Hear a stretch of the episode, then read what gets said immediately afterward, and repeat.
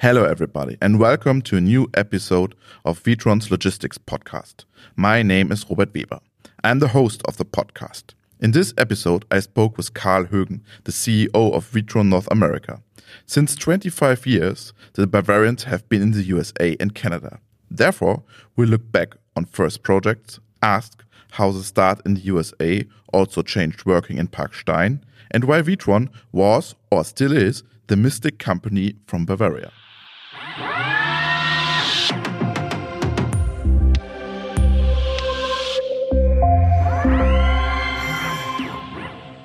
Hello, Karl Högen. Thank you for joining this podcast.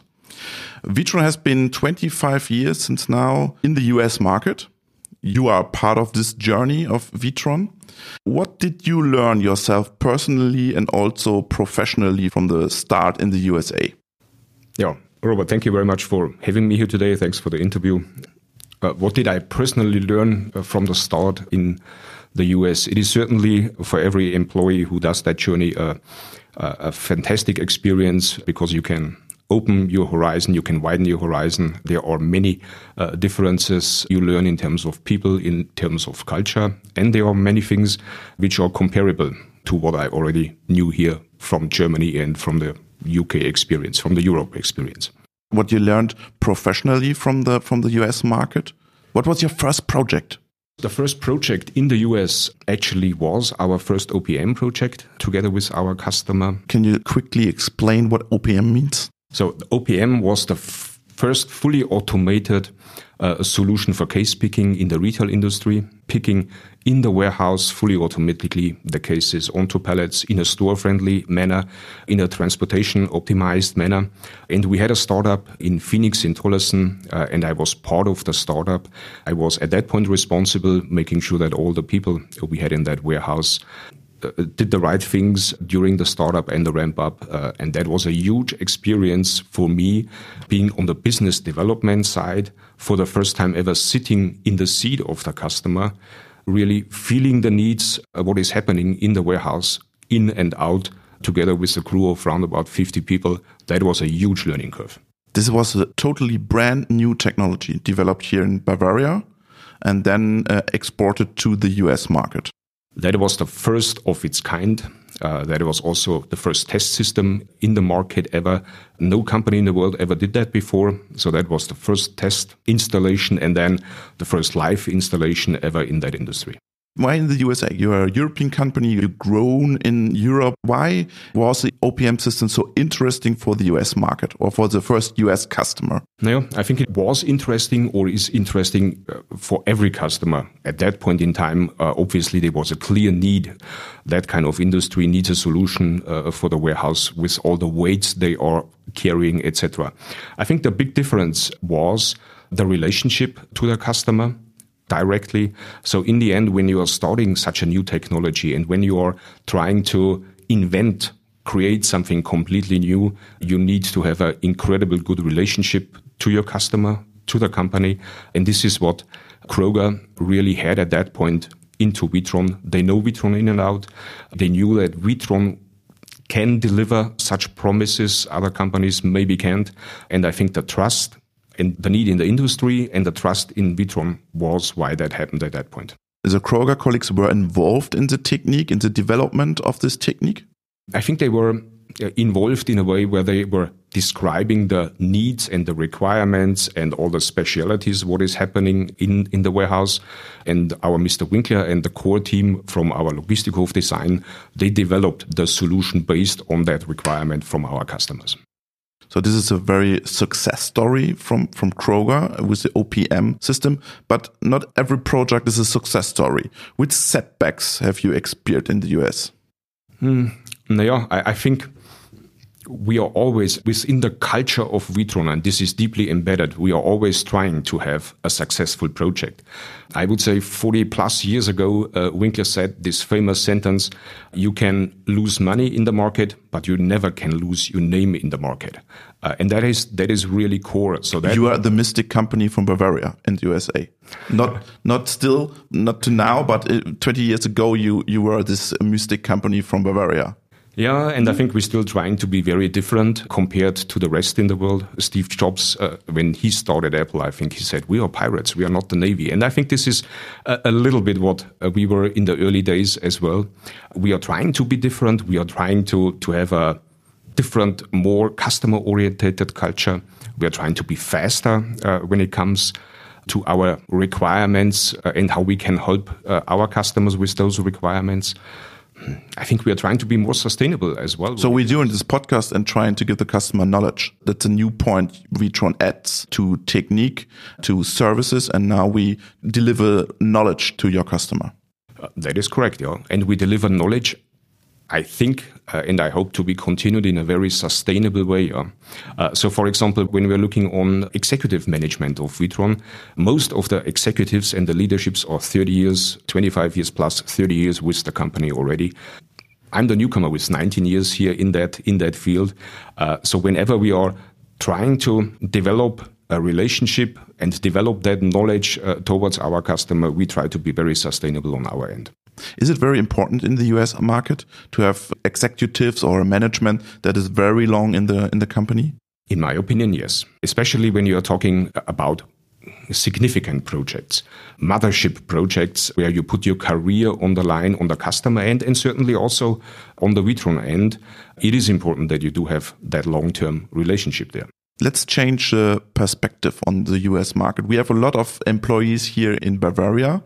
What did they learn from US projects? Let me answer that. What did Witron learn from the US projects? Yeah? Uh, I think it was a journey for us that we are creating more intercontinental competence on both ends so that we are not only talking about the technology, but so that we are making sure that the culture in Witron US and the culture in Witron Parkstein is growing more and more together. Matching. So matching so that we are not working against each other or, or do the finger pointing. Uh, that was, I think, a big learning curve and a big challenge and a big development to create on both ends of the ocean a team together. How many people are working for Witron in USA? So at the moment, uh, Witron US and Canada together, so Witron North America, we are around about 1,000 plus people. 1,000 plus people. And I started my journey with Witron US around about 13 years ago. At that point in time, we were 42. So it's a significant growth over the last 10, 12 years, what we had in North America. And you developed this on-site service also in the USA. This was also the lead market for this on-site service product. Naja, I think we were already in early days supporting our customers with technology. I think the important thing is wherever we can add value to our customers in supporting them, this is where we are interested. So we supported sometimes technology in other systems already uh, with our service team. With the start of the OPM process, it was all of a sudden a completely different environment in the warehouse. So you don't have a warehouse environment anymore, you have more a production environment. And in the food industry, many companies don't have production experience. And this is what we added with the first project in Tolleson. We added competence about the technology there, and this is where we started to also become a, hmm, a operator of the machine. Okay. You are focused on retail, is it right? In USA, you have the most projects are retail projects. Uh, that is correct. Uh, in in most areas, our core business, eighty percent of our, or maybe ninety percent of our business is retail. Retail in terms of food retail, in terms of non-food retail, but also, for example, we do have other customers. Spare parts. Spare parts. Cardinal Health, for example, is a healthcare company where we are supplying medical products kitted directly into hospitals. We do have automated facilities for them. We do have 50 warehouses we are supporting only with manual software for Cardinal Health. That is also a market over there. Let's talk about automation in this market. You mentioned OPM was the first project in the USA. Are there more automated warehouses in the US compared to Europe? Because you have a huge space it's a big country, you can build very, very big warehouses. Maybe you don't need this much automation. Hmm. I think, like everywhere in the world, uh, there were different periods when I'm looking on automation. So I'm, I'm doing this since uh, nearly 20 years now. In the first five years, when I started to discuss this with our customers, we were talking about IT. IT uh, sustainability? What if a server is down and I cannot access the product? In the next five year period, we were talking about machine and availability of the machine. What if a shuttle or a crane doesn't move and I cannot get to my product? Then the next five year period, in my opinion, was all about in the US, all about return of investment. Where do I invest my money uh, in order to get the best return and the best IRR? Is it the store? Is it the distribution? And I think at the moment, worldwide, we are at the point where we are talking people and availability of people. At the moment, we do have very much a focus in Europe and in US from our customers. Uh, how can I maintain my business in future? Finding the right people, creating a work environment which is more ergonomic than before, creating an environment where my people don't have to lift 15, 18, 20 tons a day anymore. And that is, I think, key. And this is why at the moment we see that uh, automation has such a trend, such a boom in the industry at the moment. How difficult is it to find people working in a in a warehouse in the US market? For the on-site team and also for your customer. So we, if you don't find anyone, you need more automation. Hmm. I can give you an example. So when we did the first fully automated case installation and fully automated case picking systems, our customers told us that they do have a typical turnaround of people in the warehouse between 70 and 100% a year. So they were turning the workforce. Because they leave or they go to another uh, company? Because they don't want to lift all that volume a day, all that weight a day. They don't want to work in a freezer. And when we implemented the first technology, that turnover of people was reduced to a maybe three, four, five percent range only. So it's a completely different environment. People brought their families and showed them this is where I'm working. This is the automation where I'm working versus the typical warehouse job I did before. So it is a prestige to work with Witron Technique and it's a good job to work with Witron Technique. I think for the people, it is important that they have an environment where they feel they can add value to the company. Uh, this is in Witron and this is also in our customer. Is it a different in, in German or in Europe to make a value for the company in the warehouse? When I look in warehouses, the people doing their, their job and you speak, you, you told me that there is a value that they see they're doing a value for the company. Is it a different mindset? I think this is the core of life question, you know. Uh, why, why do we live? We, we are living because we want to add value to the company, and every person does worldwide in US and in Germany. Okay, so let's switch to the technologies. Which discussion do you do with your customer? About what technologies do you discuss? AI, middleware, IT? I think they are mainly interested in a complete solution. Most of our customers they don't look for for individual pieces, etc., uh, etc. Et Most of our customers are interested to find a solution, like in the food industry, where they can enhance their supply chain with the ninety percent volume, ninety eight percent volume, which is directly from the warehouse direct to shelf. And in addition to that, they are trying to find a solution where they can fold the upcoming e-commerce demands into that overall solution. So it is not so much about uh, what kind of IT tool do we use here and there. They are more or less interested to find a solution which works for their core business and which has enough flexibility for the future changes.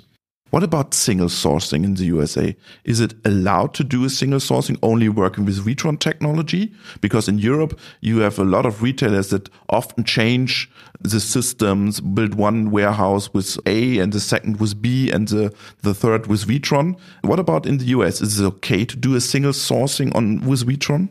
Different companies, different cultures. Also in the US, sometimes we do have companies where we are the only provider with solutions. Sometimes we do have companies and they are uh, already have installations there or looking for other installations. Very often, in my opinion, it is a relationship based environment.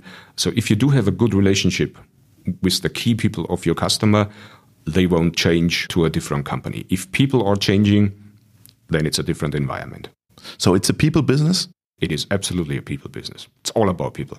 You mentioned the e-commerce strategy of your customers and from a Europe perspective, the North American market is very expanding this e-commerce strategy for, for retailing. Is it right or is it wrong from the European market? Naja, let's maybe talk for, uh, about food uh, retail at the moment. So when we are looking on US food e-com business at the moment in 2019, we are talking 1.6% only. So the other 98% is direct to store volume. Prediction in five years is probably around 3%. So the food environment uh, it's is comparable to Europe. Very comparable. There are sometimes a few exceptions, like in the UK and in London, where you see bigger e-com volumes, or you go to South Korea, where in Seoul, Shanghai, or, Seoul or whatever, they have 11% there at the moment. A little bit different uh, shopping culture, I think, but at the moment, I think it is important that we do find a solution where they can support the 98% volume and we fold the 2% ecom or 3% ecom into that overall solution. Is there a difference in the strategy from the companies compared to European and to other markets? Sometimes, of course. There are some or autonomous say, vehicles and stuff like that. That is correct. There are sometimes companies which are more aggressive and hmm, I would say in US they are throwing a lot of things to the wall and look what sticks. Afterwards, what sticks with the customer? What sticks on the wall, what doesn't fall down. Okay. Um, this is, I think, what some companies they are more uh, they are more aggressive uh, in terms of technology. Others are more. We want to have a not a guinea pig. We want to have a, a sustainable solution. So you see all kinds of things, and it's certainly the right flexibility uh, needed on our end to react all of that. Last month, I was in Switzerland in Neuendorf, where you developed the first AIO system, the all-in-one system for e-commerce and for the shop logistic. Is this product AIO also for the US market interesting? Absolutely. The all in one system is a piece picking system which works perfectly in concert uh, to the case picking. And when we are talking about replenishing the store in a store friendly way, most of our stores or most of our customer stores are at the moment designed that they will be replenished with cases, with full cases. In future, you do have the possibility to, depending on the store revenue, to replenish in cases and in pieces together and replenish also other uh, smaller uh, picking solutions with pieces from the mothership fully automated that is certainly a journey which will more and more grow into that. So I can switch between e-commerce and shop business. Correct. Correct. Okay. And in one warehouse. In one warehouse. Okay. Without any further technique. Correct. And do you talk with customers in the USA about projects in this focus? Every day. Every day. Okay. Let's come to the end. One question. In Bavaria or Bavarian people are not the best people speaking English in Germany. So do you have some funny stories about mispronunciation or misunderstanding in the business uh, with US or with the UK market? Yeah, uh, certainly. When, for example, when I first uh, moved uh, to our UK office, my first week I was not really well doing in terms of English language, etc. I had a phone call from a in brackets customer, which I thought it was a customer, uh, and after ten minutes or maybe after five minutes, we found out that he was trying to sell me a kitchen and not the other way around, and not to buy a warehouse. And he didn't buy the warehouse. Okay. That is so. You obviously do have a lot of learnings. It's more you are talking and exercising uh, that that language skill as easier it is. And I have to admit, this is, I think, in the Witron world, a fantastic development. So all of the colleagues I know from Europe are excellent, uh, fluent in, in English when they are talking to English customers. And I think our customers also do adapt a little bit. What they adapt? The, no, yeah, not everything is 100% pronounced correctly. And, you know, they... They understand what you mean. They understand and tolerate what These are the guys from the Mystic Company from Bavaria. Thank you very much. Thank you.